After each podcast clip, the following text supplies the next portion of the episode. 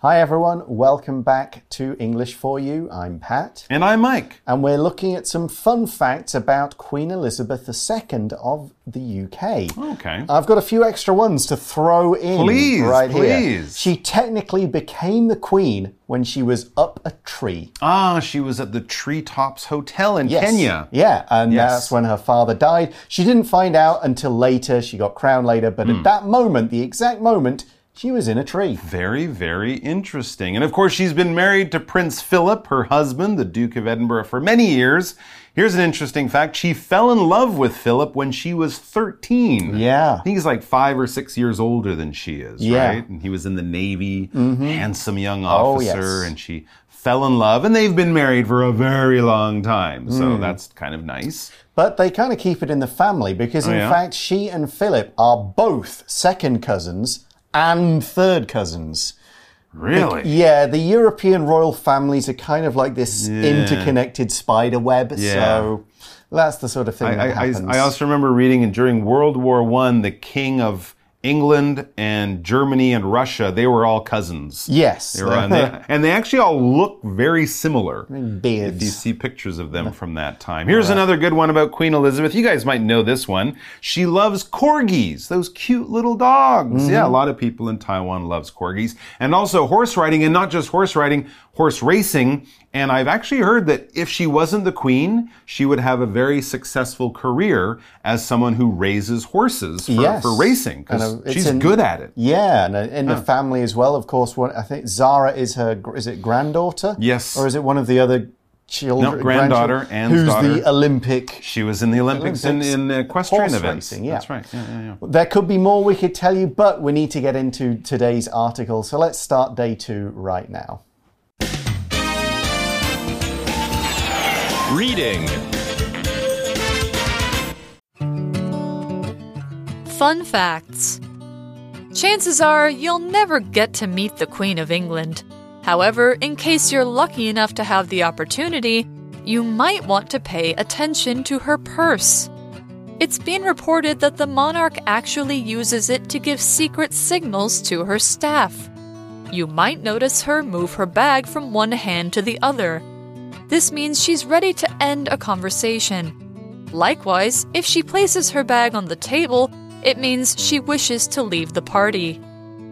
Another interesting fact about the Queen is related to animals.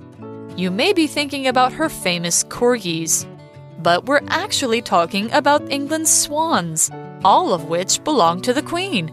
That's right.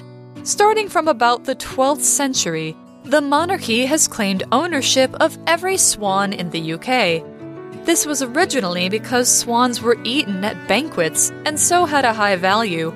Swans aren't eaten anymore, though, and now it's even illegal to kill one.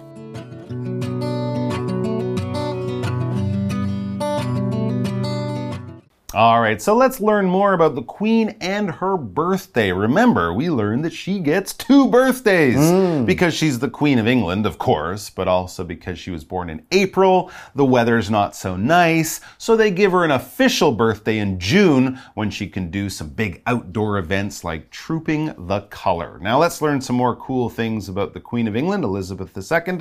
Chances are you'll never get to meet the Queen of England.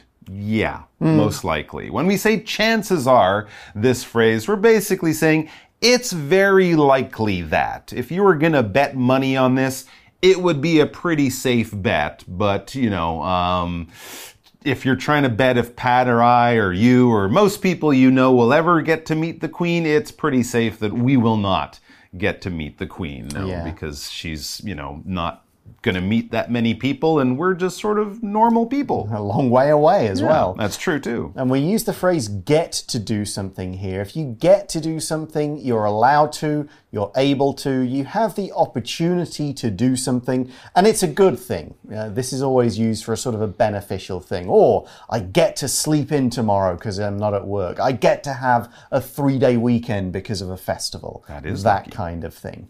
All right. However, let's just say that you are lucky. It says, however, in case you're lucky enough to have the opportunity, you might want to pay attention to her purse. So let's say you're, you're dating someone in the royal family. Maybe you're in a big movie and mm-hmm. she's coming to see it, or you win an Olympic medal, or who knows, something special happens just in case you get to meet her. Just in case, this phrase basically means if this happens, it's probably not going to happen, but if this happens, and we usually say this when we're giving someone advice, when they're kind of giving them a, a, warning or a recommendation, just in case you're in a plane crash, you might want to make sure you leave your bag in the plane when you run off. Don't do things like bring things with you. Just in case you uh, lock yourself out of your house, you might want to leave a house key with a friend who lives nearby, right? This kind of situation would be unusual, maybe an emergency, but we're preparing for things that might not happen, but if they do, you would like to be prepared. So let's pretend you meet the queen. Oh.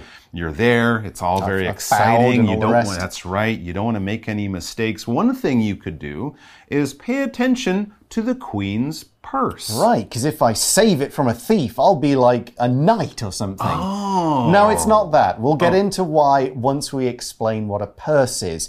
A purse could mean the kind of small thing that you keep your money in, but for women, it often means their handbag. Right. Uh, so it could contain not only their money kind of keeping wallet, but a bunch of other stuff as well. As in this sentence, Molly always makes sure to have a small umbrella in her purse. Ooh, that's a good to idea. To use the phrase from before, just in case it rains. There you go. A good plan, Molly. All right. So pay attention to the queen's purse if you're ever lucky enough to actually meet her. Why would we give you this advice? Well, the article explains. It's been reported that the monarch actually uses it to give secret signals to her staff. That is absolutely fascinating. Now, here we use this word monarch. What is a monarch? Well, we're going to find out right now. Yeah, so here we called the Queen of England the monarch instead of the Queen or any other word like that. But that's totally fine because a monarch is a king or a queen. It's someone who rules a country in some way as a member of the royal family, but only the top member of that royal family. We wouldn't call a prince or a princess. Even the queen's husband would not be the monarch. There is only one monarch either the king or the queen, the ruler of the country, a member of the royal family. That is what we will mean by a monarch. Yeah, now this is something that we've heard about the queen. An interesting thing is hmm. she's been the queen for a very long time, but Yep. there is a lot of stuff about her that we don't really know, hmm. right? They don't talk about it. They don't do interviews very much. You can ask these questions and they just go. So there are a lot of secrets even now There about are. the queen. Yeah, and one of the things that's reported is she uses this purse of hers Hmm. to send secret signals. Here we're using secret as an adjective. If something is secret, other people are not supposed to or are not allowed to know about it. And we often put it in front of a noun. A secret room would be a room in Okay. a place that nobody knows about or only hmm. one or two people do, something like that. Okay. Secret signal is like, here, I'm going to do this, and if I do this, that means we need to leave or something like that. Here's another example Meet me by the river, and I'll take you to my secret fishing spot. So ah. nobody else knows about it, only me, my dad, and now you. Interesting. Okay. So, yes, secret signals that the queen might give to her staff, the people who work for her, but she does it by the things she does with her purse. It says you mm-hmm. might notice her move her bag from one hand to the other. So she was holding the bag in her right hand and then she moves it to her left hand. It might look like something you would do, right? You're carrying a bag, you move it around, you get more comfortable, that kind of thing. But with the queen, this could be a secret signal. What does it mean, though? Apparently, as the article says, this means she's ready to end a conversation. Huh. So she's like, I don't want to talk to this guy, this former president of the US anymore. Somebody come in and, you know, help me get out of it. Interesting. She has to be polite all the time. Yes. And even though she's the Queen of England, she can't just say, You're boring. I gotta go. No, she has to be polite. This is the way she gets someone to come along and say, Your Majesty, we have to go over here now. Oh, I'm sorry. I have to move on, she says. Likewise, if she places her bag on the table, it means she wishes to leave the party. Wow, mm. not only is the person boring, the party is boring, or I'm tired and my feet hurt, I want to go home and watch TV. Whatever, likewise, in the same way. That's what this adverb means. We're kind of showing that there is a relationship, there are some similar similarities between these two things, so we often use likewise to begin the next idea, the next sentence to show, you know, both of these are secret signals, both of these involve her using her purse, and both of these are way, ways for her to get away from a situation she's not having fun with anymore. It's very cool kind of spy stuff. It It is. Maybe she was like a James Bond, like before Bond. She has met James Bond. Oh yeah, we've seen well, that. yeah, that's cool. okay, so we're going to move on now. We see another interesting fact about the Queen is related to animals. Hmm. All right, animals. Well, we Yeah. talked about her love of animals, especially a couple of certain kinds. It says you may be thinking about her famous corgis. Yeah, these corgi dogs. A corgi is a breed of dog. It's quite small. I guess it'd be a, a small or maybe small, medium sized dog. They have short little legs, big long ears. They're often kind of a golden and a gold and white kind of mixed color. Very popular breed of dogs. Very friendly, very uh, affectionate and loving. And the queen at sometimes had what, like four or five Oh, of yeah, them. She had a, loads. a good number of them. So these are uh, small dogs. I think sometimes they're also Welsh corgis. They are Welsh. I think Or there's either uh, Welsh ones or Canadian ones. They're the only Oh, kinds. okay. but And there I you think go. Maybe they were like hunting dogs back in the day. They could get into small holes Hmm. and chase animals. But now people just love them and they love to have them. Right. But we're not talking about corgis. Oh. The article says, but we're actually talking about England's swans, all of which belong to the Queen. That's a lot of swans. So in that sentence, we use the grammar point all of which. Of course, which, like in other kinds of clauses, it's acting as a pronoun for the previous object, in this case, the swans, and all of means all of the swans. So we could also use phrases like some of which, most of which, none of which, okay, which would indicate a different amount of that thing we're using which as the pronoun for. We could also use who or whom for people, all of whom, some of whom, most of whom. We don't use the pronoun that in this kind of structure. It's either who for people or whom, or which for other things. So, yeah, the Queen owns a lot of swans. That's right, she does. I don't own a single swan, but that's okay because a swan is a very large water bird with a long neck. They're usually white, sometimes they're black, but they're usually white. They have orange beaks and a little black nose on top, and they're beautiful, right? People often think of swans as being very beautiful, very delicate, um, very graceful, that kind of thing. Of course, the ballet Swan Lake has all these dancers pretending to be swans. If you can kind of think what a duck is, and then a bit bigger than a duck is a goose, and then if you take a goose and make it really cool, like a like a fashion model with a long neck and graceful like a dancer, and turn it white, that's a swan. Hmm. Yeah. All right. For example, there are many ducks swimming on the pond and even a pair of swans. Yeah, it's true. Whenever I see swans, there's always like 30 ducks and a couple of swans, and they're just like so much cooler than the ducks. They mate. I think they mate for life. So That's the- what they the- say. Yeah, the swans will Yeah. always be in a pair because they're like together. Yeah. yeah. But yeah, the Queen owns all these swans, and we see that's right, the Hmm. article says. Starting from about the 12th century, the monarchy, which is the institution of the royal family, Sure. the kings, the queens, the monarchy has claimed ownership of every swan in the UK. This isn't actually 100% accurate. We will get to that in a moment. But what is important is the monarchy claims ownership. To claim something is to basically say it. You don't necessarily have to prove it. Uh, and it's often used with ownership. Like you say, that's mine. It's mine because I say so. I'm the king. I can do that kind of thing if I want. You could also claim things to be true without mm-hmm. necessarily having to prove them. Like, Okay. oh, I claim I've been to like 18 different countries this year. Not true. COVID, not happening. So, but I can claim it until someone says, you're wrong, you're lying.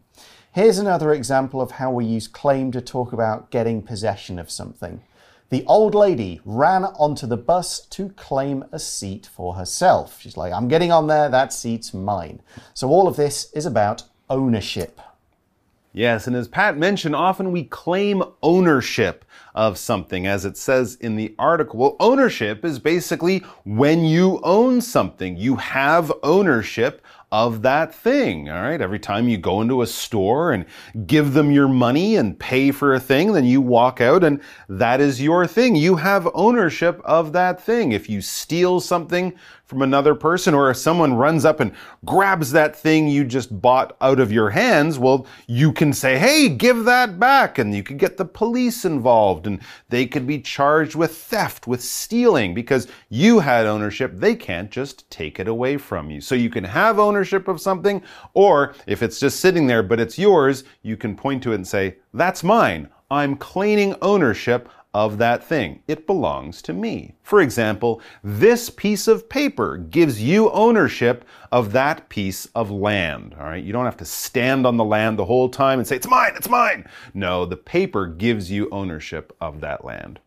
So, why is this? How come the Queen gets all the swans? That's right. And if someone sends me a swan for my birthday, is the queen just going to show up the next day and say, give that to me? It's mine. Yeah. Well, we find out why. This was originally because swans were eaten at banquets and so had a high value. So, yeah, everybody can eat pig and chicken and that kind of thing. Okay. But a swan, that's fancy food. So, that's for the royal family. I'm sorry then. It's for a banquet. Yes, hmm. a banquet is a large, very fancy, elaborate, multi course feast hmm. where you'd get lots of guests. They'd all sit down and servants would bring out loads and loads of food. There'd be loads of wine.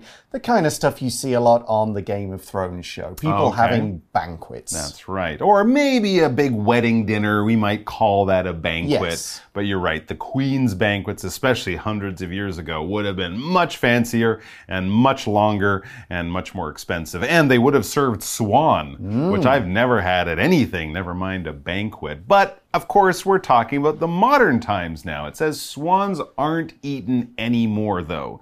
The Queen has normal things like chicken or some steak or something like that. Not a lot of swan on the menu these days. Swans aren't eaten anymore, though, and now it's even illegal to kill one.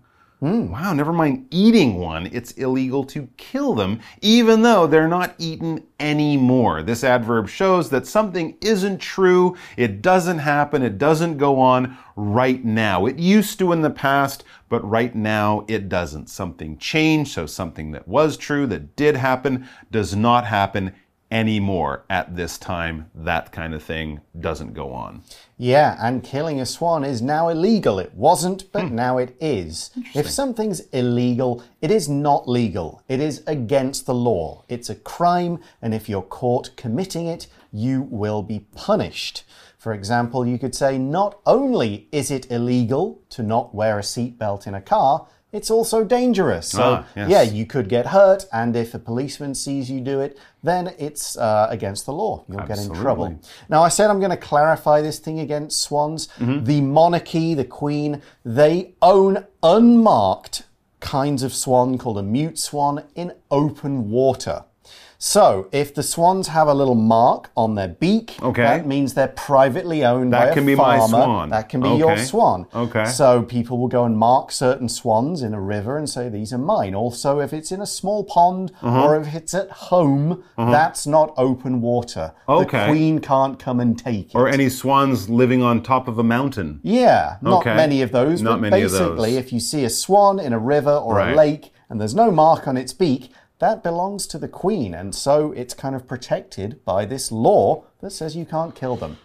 I'm gonna have to give away all my swans now, I guess. Yeah, you're in trouble. Queen's Sheesh. sending me round to get them back. I spent a lot of money on those swans. Well, that's what you're gonna do in a moment, but we'll do our For You chat question first. Let's go there now. Can I own a duck?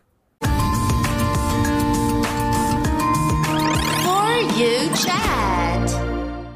So, our question is if you had a chance to meet the Queen of England, what would you ask her? Where are my swans? Well, you took my swans, lady. Give me my swans back. Um, no, that's a really good question. What would I? She has seen so much history, Right. So I might ask her about some of the interesting people she's met. You know, what was Winston Churchill really like? Ooh, did you enjoy meeting the Beatles when they came here back in the 1960s? You know, I think I'd be interested in some of her experiences. I don't know if she'd answer the questions though. I'd, I'd kind of want to get a chance to sort of know her a bit, you know, ask Okay. her a few things like, you What's know, your favorite Game of Thrones episode? Or, or what's, you know, do you care about soccer or those kind of sports? Are you interested? Do you like movies? Mm-hmm. What do you watch on TV? Hmm. That kind of stuff. Like to actually find who is the person behind the public figure that is the queen. What is she like reading? Yeah. You know, that kind of stuff. Has she ever gone to McDonald's? Right, yeah, maybe she's tried that. What is your favorite fast food Yeah, restaurant? favorite kind of pizza. Yeah, I'd also ask if I could borrow the crown jewels for a bit. You know, Ooh, that's a good one. dress up and Or maybe just ride around in a carriage for a while, one of those big golden mm, carriages. some of that.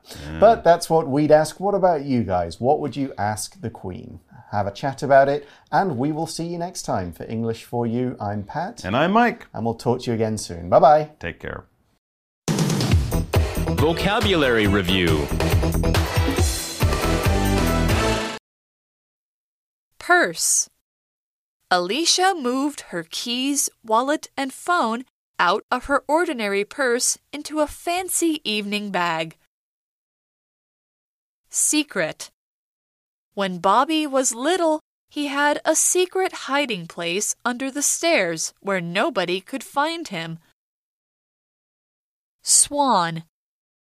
As we rowed the boat on the pond, we saw beautiful white swans swimming all around us. Claim. Tracy arrived early at the restaurant and claimed a table before her friends arrived. Ownership. The family run store changed ownership when Mr. Smith sold it to a large company. Illegal. It's both illegal and dangerous to drive a car without your seatbelt on. 智慧小补帖。 Monarch. Likewise. Corgi. Banquet. Anymore.